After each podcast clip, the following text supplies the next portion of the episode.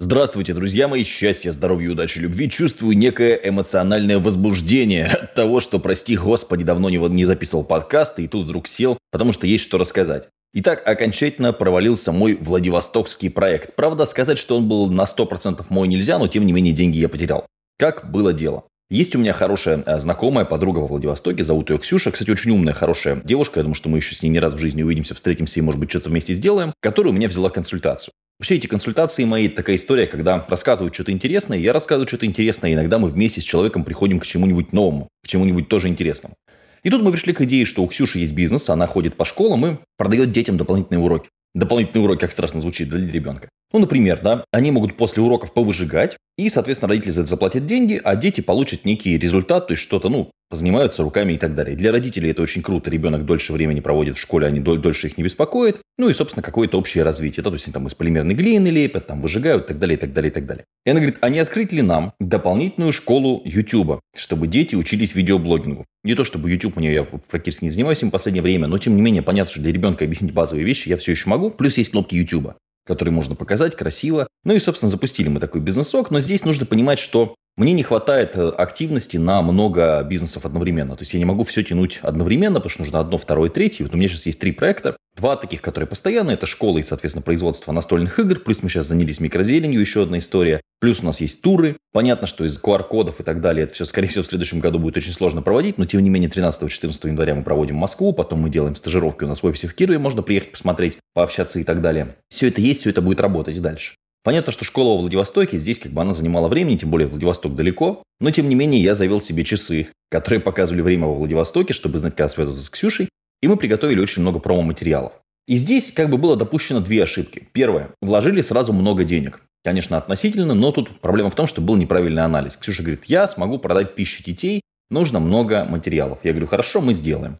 И мы отсюда ну, потому что у нас хорошие цены, хотя можно было и там заказать, поперли большой груз с ручками, блокнотиками, пакетиками, книжками и так далее. Вот та книжка 25 на 8, которая сейчас стоит на Wildberries, последняя версия, ее же не планировали допечатать, она была допечатана именно для детей в Владивостоке, тысячу, тысячу копий. Ну, соответственно, это деньги. Блокнотики, ручки и так далее. Плюс самое тупое, что было сделано, это были сделаны специальные рабочие тетради, потому что блокнотики, ручки еще как-то можно было, ну, понятно, что мы сейчас им новогодние подарки шлем и так далее. То есть, ну, блокнотики это вообще расходник, их всегда можно там подарить, послать куда-то на мероприятие и так далее. Но вот эти рабочие тетради для Владивостока, это, конечно, полный трэш, девать их просто некуда. Поэтому они сейчас у меня, я им сейчас печку топлю, они ко мне вернулись. Ну и, собственно, где-то 300 тысяч рублей мы потеряли. Почему? Неправильно было выбрано время, потому что люди сейчас ужимаются, и, конечно, если есть возможность сэкономить 1900 на школе YouTube для ребенка, они сэкономят. Неправильно выбрано было, скорее всего, место Владивосток, потому что я очень слабо вообще, ну, то есть во Владивостоке меня практически не знают. Есть места, где меня знают хорошо, там, допустим, Рязанская область, да, Рязань, там, Оренбург, Оренбургская область, Киров, Кировская область, то есть есть места, да. Ну, понятно, Москва там просто за счет просто большого, большого, большого объема Москвы там тоже может что-то выжить. То есть есть области, где мы как-то качали рекламу и так далее, то есть меня больше узнают на улицах. Есть где меньше, да, есть где не знают совсем, где там в Республике Тыва или в Дагестане, там, скорее всего, меня практически не знают. Вот. Ну, Владивосток одна из точек, которая очень далеко, и мы там, ну, никаких активностей никогда не проводили, никаких рекламных кампаний на Владивосток, ничего этого не было. Естественно, ничего этого никогда не было, и вряд ли в ближайшее время будет. То есть неправильно посчитали, неправильно вложили бюджет, сделали много этих печатных материалов, хотя по факту можно было там и без них стартануть и так далее. Но видишь, думали, что дети, что ребенку будем дарить этот пакетик, там эти обучающие материалы, он будет заходить на отдельный сайт школы, его будут отдельно поддерживать кураторы. Ну и еще одна история, с которой я снова столкнулся в своей жизни, обучать детей это такое. То есть дети 12, 12 лет не очень хорошо соображают, с ними нужно прям возиться, я терпеть не могу выступать для детей, кстати. Вот всегда выступление для детей – это самые тяжелые выступления, самое время затратное, и при этом все время, когда ты выступаешь для детей, говорят, ну выступи бесплатно же для детей. Для взрослых намного лучше выступать бесплатно, чем для детей. Это прям проверено, но лучше вообще бесплатно не выступать.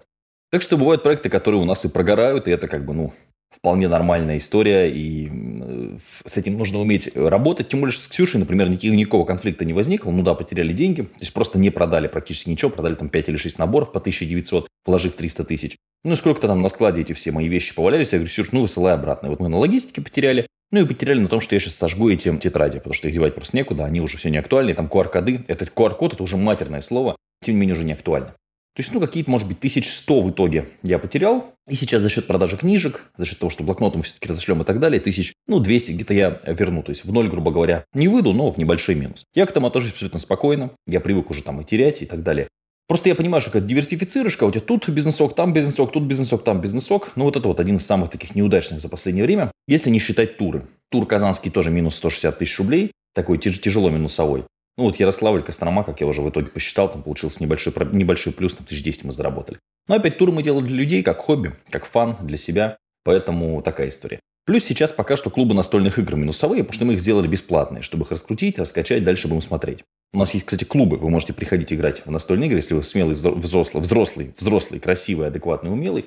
В Ярославле на улице Собинова и в Кирове на улице Горбуновой у нас есть два клуба, которые регулярно проводят настольные игры. Не только в наши, но и в разные настолки играем. Это сейчас тоже минусовая для нас история, но это мы как бы делаем для того, чтобы поразвиваться, для себя, посмотреть и так далее, и так далее, и так далее, и так далее. Так что, в принципе, я к минусам отношусь хорошо. Тут еще интересная будет история, как я, чем, как я начал заниматься микрозеленью. Я буду это в том числе в ТикТоке и в подкастах тихонечко освещать, потому что у нас есть идея да, сделать микрозелень, сделать, вырастить. Кстати, вот сейчас приеду в офис, надо будет полить мою микрозелень. И, собственно, поставить ее на маркетплейсы. Вот посмотрим, что из этого получится. Интересна мне эта тема. Единственное, что дома я выращивать ее не могу, могу только в бане. Если в бане подоконник еще, допустим, заставить, потому что здесь у меня кот дома, понятно, что кот мешает. Кот там всю микрозелень раскидает по полу. Ну вот в офисе пока что. Посмотрим, что из этого выйдет. Интересно, потому что мы хотим прям готовый набор для старта бизнеса на микрозелени э, сделать. То есть там, чтобы лампа была, все. То есть, чтобы вам пришло, вы могли это все собрать и уже, собственно, деньги, деньги выращивать себе. Звучит очень круто, да? Ну вот, в ближайшее время буду об этом. Просто буду вот как есть. То есть, получится в плюс, расскажу в плюс. Получится в минус, ну, расскажу в минус, ничего не получилось.